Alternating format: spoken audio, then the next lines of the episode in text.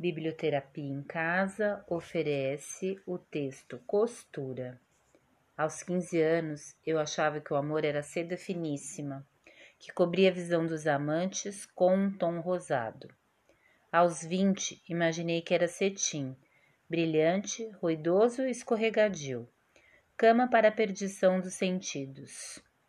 Aos 25, me abriu a temporada da primavera.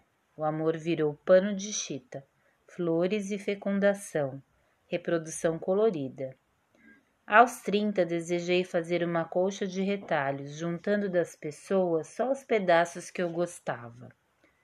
Aos trinta e cinco, minha alma sentiu frio e eu desejava o amor como um chale jogado nos ombros. Aos quarenta, comecei a admirar os panos remendados, refeitos pela esperança, serzidos com persistência.